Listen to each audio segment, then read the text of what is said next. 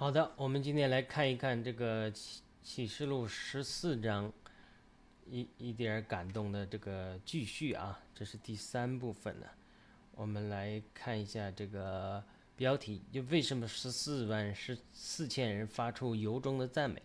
这个我们之前也也提过了，然后我们再讲一下，就是说，呃，启示录十四章开始的经文，它是这样的，我先读一下。呃，我也听到，我又观看，啊、呃，我又观看，看呐，高阳站在西安山上，呃，同他还有十四万四千人，额上都写着他的名和他父的名。我从前天上有声音，提过来，我们再讲一下，呃就是说，从天天上有声音，然后呢，呃，像众神的声音，又像呃大雷，那么呃的声音，并且我所听见的，好像弹琴的所弹的琴声，他们在宝座前，在众长老面前掌唱新歌，除了从地上买来的，没有人能够。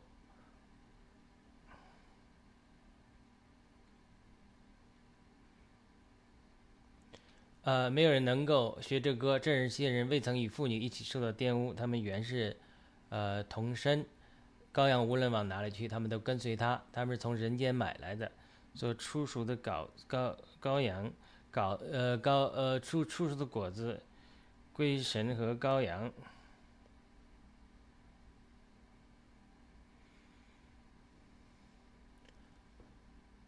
在他们口中找不着谎言，他们是没有瑕疵的。呃，为什么本章开始要这个呃呃怎么讲呢？本章开始要呃插入这样的意象呢？这天上的意象不仅仅是为了天上的人，而且是为了鼓励地上的人，特别是鼓励在地上正在受苦的人。因为整个启示录讲的预言的灵，就是耶稣的见证，耶稣见证是预言的灵。在上一章描述的图画中，地上很多人可能因为不拜寿，正在受严酷的逼迫。这些人都是为了耶稣的见证，正在受苦，甚至殉道的人。所以这一章神开启意象，让约翰看见天上的情景，看见这些殉道的人将来的天上的奖赏是何等的大，以此来安慰苦难中受试炼的人们。我们必须有这样的视角，才能更好理解为什么神让约翰看见这个意象。当我们在极大的试炼中，我们看见的意象会成为我们得胜和坚持下去的力量。此外呢，为什么这些十四万四千人会唱出独特的歌曲？因为每一个人救恩的故事都是神的杰作。我们的神是一样的，但是我们每个人经历的神的救恩的经过是不一样的。当我们胜过环境中的苦难，我们就会谱写成一首独特的歌曲或者诗篇。这首独特的歌曲是我们对神在我们身上救恩发出的独特的赞美。只有经过试炼和苦难之后，我们才能发出这样由衷的赞美。因为当我们经过苦难的时候，就是过程之中，不见得能够理解神的计划。那我们到了天堂之后，看到神伟大的计划，就回看的时候，以及神如何使让如何让万有效力，让爱神的人得益处，我们就会情不自禁地发出这样的赞美。就是只有经过苦难之后，他才会发出这种由衷的赞美。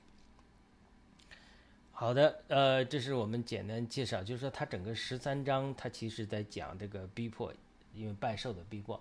十四章一开启就看见西安山上十四万四千人站在那里的意象，它其实连接在一起，连接在一起就是说，这个是启示录的一个结构，就是说每当这个苦难和逼迫来临的时候，神都会给出一个意象，给出一个鼓励、安慰。上次我讲的七印。呃，中第六印和第七印之间，以及七号的第六号和七号之间都查出意象，都来鼓励人。为什么呢？是因为极深的苦难中需要神的鼓励、建造和安慰。我们需要看见灵界里的事实，看见意象，看见呃看不见的世界里这个到底在进行的图画，我们才能够经受这样的苦难。好，第一个小点，十四万四千人是谁？呃，我们继续来讨论啊。上次提到了，最初我以为我就十三章那些不拜不肯拜寿的人，他这个逻辑上是有一定的道理。但是我后来发现，这些不肯拜寿的人可能不止这些人，因为不拜寿死的人可能不止十三万四千，对不对？而且呢，十三章到十四章之后，他不肯拜寿的人被呃这个这个训到，他是一段时间陆续训到的，就是他十启示录还有一个他会宣告一件事情，但是这个宣告之后，这个事情成就出来，它是要经过一个过程的，它并不定不一定是在启示录十四章一开始就全部殉道了，因为十四章后面还在继续警告。呃，不要拜寿，如果拜寿会怎么样？怎么样？怎么样？怎么样？所以他并不说十三章结束的时候，十四章一开始就全部殉道了。呃，即使如此，但是我并不否认不拜寿而殉道的人可能是，可能中有一些人是这十四万四千人中的一部分。提到十四万四千人是没有和妇女受到玷污的，那么如何理解这句话呢？是按照字面的意思吗？就是真的从未接触过妇女的男性吗？那么这就不包括有过婚姻的彼得等人了，对吧？也不包括单身的女性，因为他只说是男的，可能只有保罗这样的人才能算作其中的一员。这是一种就是说字面的解释。那按照属灵的解释的话，呃，这个就比较宽泛了，就是说或许是我们一些灵力被洁净的人都可以算作贞洁的呃这个童女或者呃。这个童童男嘛，这个解释或或许我们这些更多结婚成家的人能够喜欢，呃，但是圣经有的时候可能它的确有字面的意义啊，所以呢，我们也不排除这个十四万四千人就是字面上的意思，就是没有接触过妇女的这些童贞男子，呃。这这是一种字面的解释啊。那么，还还有一个，上次我也提到十四万四千人。首先，我们也没有定论呢，我们这是在呃揣测，就可能是最初启示录七章四节，天是印着鹅的十以色列十二个支派的仆人。那个时候，我也提出另外一种解释，一种解释。但是一个问题就是说，这里并没有，就是七启示录七章四节并没有提到十四万四千人是没有被妇妇女玷污的人，所以他们到底是谁，实在是令人费解。但是无论如何，呃，至少其中一些人当时正在地上，宁肯不被杀也不肯拜寿，所以他们为了耶稣的见证，做出了极大的牺牲。他们可能是这个天上意象中站在西安山上十四万四千人的部分。他们在天上受到的奖赏和得到的荣耀，应该会极大的鼓励在受苦中的人们。这个上次我。提到过一个见证啊，这个见证就是说，呃，美国的一个呃先知性的这个呃呃这个牧师吧，女的叫 Donna Rigby，她也写作了一本书，讲到天堂和地狱的见证，我就看过她。那么她在接受访谈的时候，她就呃提到一个见证，我们听呃听一听啊，这个因为这个这个呃我们也无法证实。那他就讲的说，他在天上看到这个一些儿童，在这个呃孩孩子的这个呃金在在一些金色沙滩上玩耍，他就问主说：“哎，为什么这些孩子在一些金色的沙滩上玩耍，而且是只有他们这些这些人才进来进在上面，不是这个呃没有别没有别的人呢？”呃，主就对他说：“这个神是公义的，因为。”呃，儿女应该继承父亲的一些父母的属灵的产业也好，这个物质的产业的祝福也好，这是神在创造人的时候定下的一个祝福，就是你父母所接受的祝福，无论是物质的祝福、物质的产业遗产和属灵的产业，都可以继承给下一代，这是他们的一个份，这是后代的一个福分。但是，比如说你一个夭。夭折的儿童，他说这些夭折的儿童在天堂上，他没有办法继承地上他这个父母无论是物质的产业和属灵的产业，所以呢，神在天堂上特别为这些呃夭折的儿女们，给他们能有机会继承他们父母的产业。他在这个见证中的描述，他是说，那么如果呃。这个他地上的父母还活着，他们在这里呃服侍主啊，得着属灵的基业啊，哎，这些属灵的基业就在天堂上，让他的这个儿女在天堂的这些夭折的儿女能够有份于继承。所以，他这个金色沙滩，呃，是这些神特别给一些呃这个被夭折的，但是父母在地上为神做出一些呃这个呃。见证啊，或者什么呀，得到神的奖赏的一些一些在天上的奖赏，它这是一个见证。那这个见证是非常有意义的，就是说这神是公义的。那么你想想，一会儿我会再谈到一一个人，他为主舍去呃很多，包括舍去婚姻，他也是会得到神特别的奖赏的。我相信历代以来都有很多这样的人，天主教里有很多敬虔的修女。呃，教士，他们如果是没有去犯罪，真的是为主舍去的一切，我相信他们一定会得到神的奖赏，这个是呃毋庸置疑的，对不对？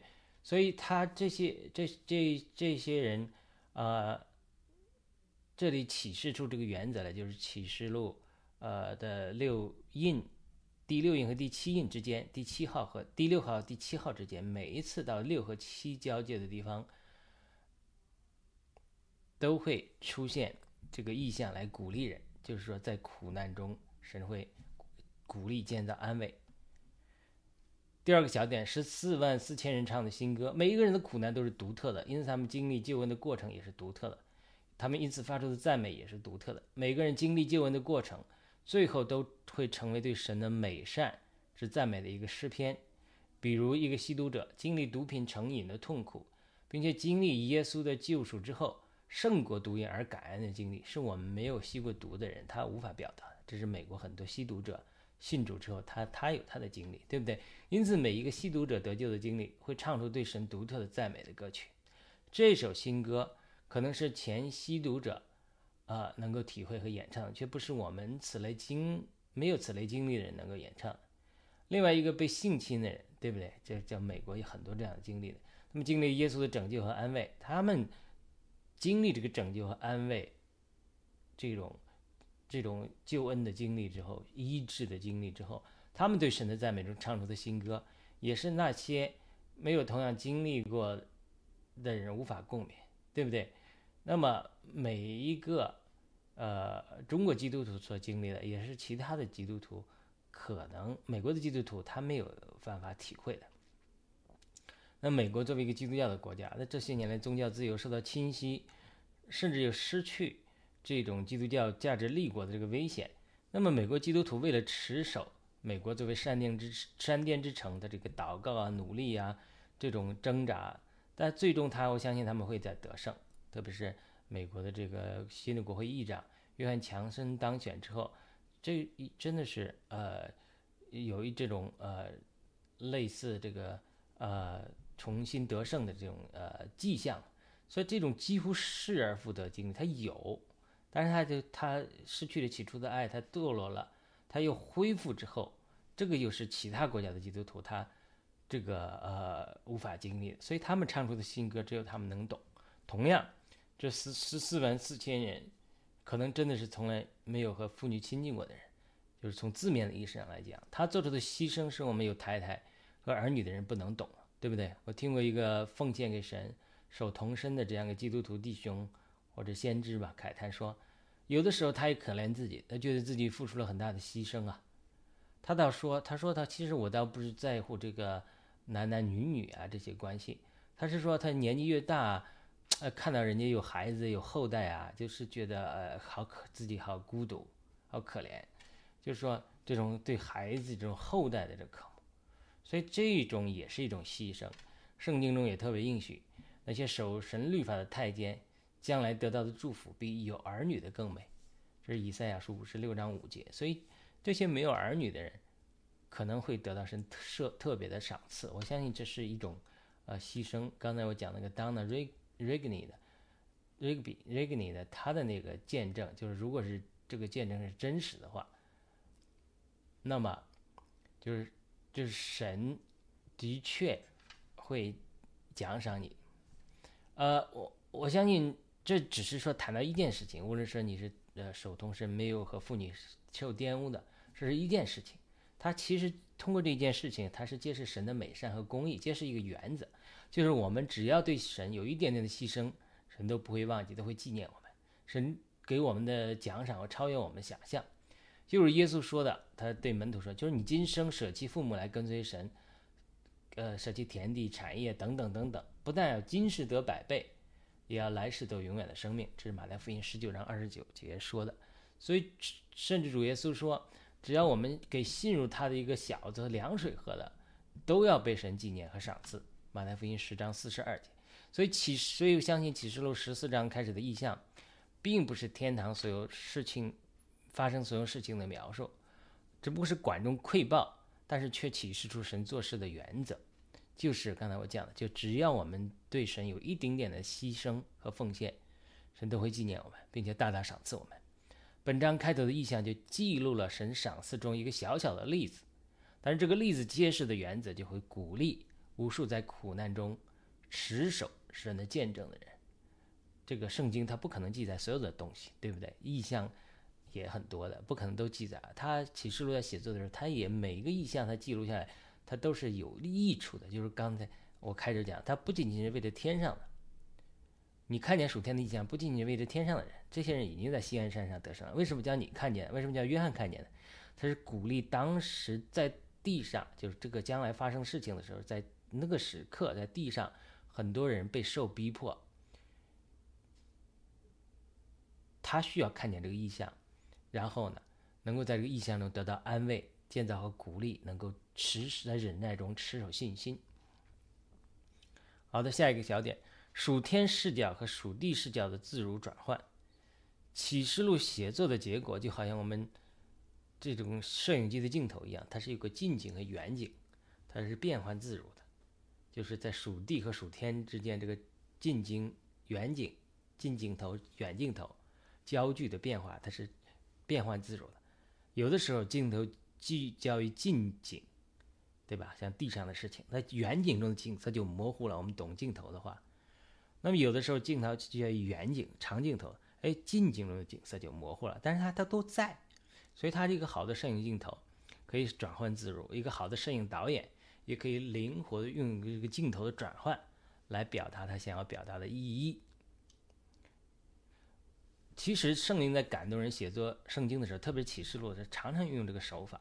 不光启示录，在大卫的诗，在诗篇中也是这样。比如大卫的诗篇，他常常开始于静静，他会抱怨，对神倾诉：“哦，仇敌如何苦害我，公牛来环绕我。”而讲着讲着，哎，他一会儿就进到灵里了，看到灵里的事实，就聚焦远景。他就他就诗篇八篇，他说：“哇，神造的天地是何等的伟大！”你拣选人来管理宇宙是何等对人的顾念，我们神是何等的渺小，但你却顾念我们，就禁不住对神发出赞美，就常常这种近景和远景之间来不同的转换。同样，启示录十三章和十四章之间也有这样镜头的转换。启示录十三章记录那些地上不肯拜寿而被逼迫的人，这是启示录十三章是记录在地上的事情。哎，他到启示录十四章，砰，到远景。记录天上那些得着神大的奖赏的人，这个镜头转换自如，一会儿谈地上的事情，一会儿谈天上的事情，一会儿再谈物质界的事情，一会儿再谈灵界里的事情。圣灵运用这样的近景和远景镜头的转换非常自如，描绘在地上和在天上发生事情的的图画，就是它是不断的转换。所以，我们这个眼睛不能只看地上的事情，你必须。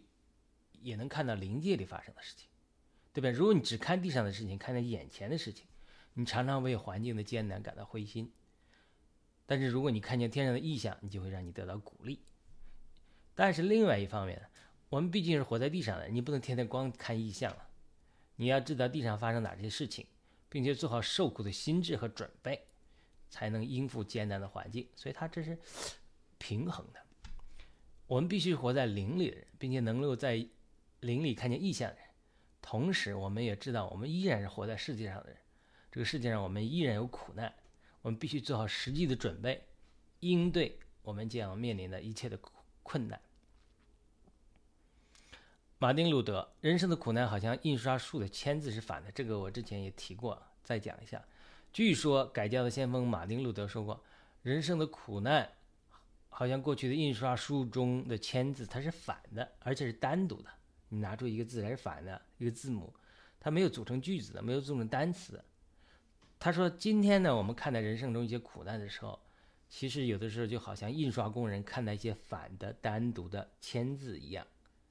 比如英文来讲，对不对？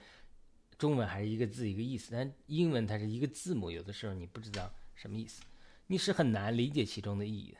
但是当你排版完毕的时候，圣灵在这排版。”报纸印刷完毕的时候，反过来了，这是单独的签字，哎，它组成一首美丽的诗篇，它是这么来比喻人生的苦难和未来的美丽的诗篇，就是我们今生的苦难也是如此。我们今生有限的视角和高度中，往往我们有的时候看不到神的美意，除非神开启我们属灵的眼睛，对不对？或者看见这样的意象。但是等我们到了天堂之后，甚至受到奖赏之后，才看见我们今生的苦难，都是神许可来完成神在我们身上美善的旨意。到了那个时候，我们看见了神的美意，就会忍不住发出由衷的赞美。我相信，这里的十四万四千人，都在地上经过了很多的苦难。他们在地上的时候，或许并不理解这些苦难的含义。当然，他们站在神的宝座前唱新歌的时候，他们可能就已经明白了神的美意。因此，神对神发出只有他们能够唱出的新歌。我们每个为神旨意受苦的人都有会有一天唱出我们的新歌。那这里就讲到，呃，尼托生讲的一句话，我常常引用。他说：“苦难，单单苦难，呃，不会让人成熟。苦难中向神敞开，经历神圣灵的变化。”向神变得柔软，才能呃得着祝福。他他讲他他这话是这么讲，他说没有一个信徒经过苦难之后还会是原来的一样，要么他变得更加的刚硬，那要么他变得更加的柔软。就是说，苦难本身并不能让我们生命成熟，苦难中加上祷告，看见神的意象，看见神的旨意，配合神在苦难中的旨意。我们才能够，呃，得到生命的变化和更新，所以这个是非常有意义的。这个是尼特生在讲的圣灵的呃管教，他就说，其实生命的总和就是圣灵在我们身上多年的借着苦难中对我们的制作和管管教，所以这些苦难中，只有苦难不能让人呃。这个生命成熟，苦难中看见异象，因着这个异象而活在神的旨意中，这个才能让人，呃，经过变化更新，生命变得成熟，对不对？下一个小点，大收割前的警告和呼召之后，天使明确提到，如果拜寿的人会要在硫磺和火湖里受痛苦，直到永远。这十四章九至十一节，这就说明本章开头的意象。和这里的警告是针对后面两种天使的收割的警告和呼召。神做事情都是会提前提出警告的，这是神做事的一个原则。比如旧约阿摩斯书三章七节说：“主耶和华若不将秘密启示他的仆人众先知，就一无所行。”无论在旧约中还是新约中，包括这里的启示录，神都是明人不做暗事。神总是通过他的先知和使徒，把神的性情和做事的原则启示给人。让人们能够认识神、拣选神，同时神也会告诉人，如果拜偶像和违反神，将要付出，呃，如何的代价。但是即使如此，神给人自由的意志，因此人最后通过自由意志做出的拣选，会带来不同的结果。一切都在于我们人自由意志的拣选，连救恩、永远的生命和死亡这样大的事情，都在于我们拣选。带来一个不同的结果。最后一个小点，圣徒的忍耐。启示录十四章十二节说，圣徒的忍耐就是在此，他们是守神的诫命，并守对耶稣之信仰。在苦难中，我们一定要看见异象，才能持守信仰。被神收集谷子到仓里。启示录十三章十节说，掳掠人的也必被掳掠，用刀杀人的必被刀杀。圣徒的忍耐和信心就是在此。这里也是针对兽的出现和兽会胜过圣徒，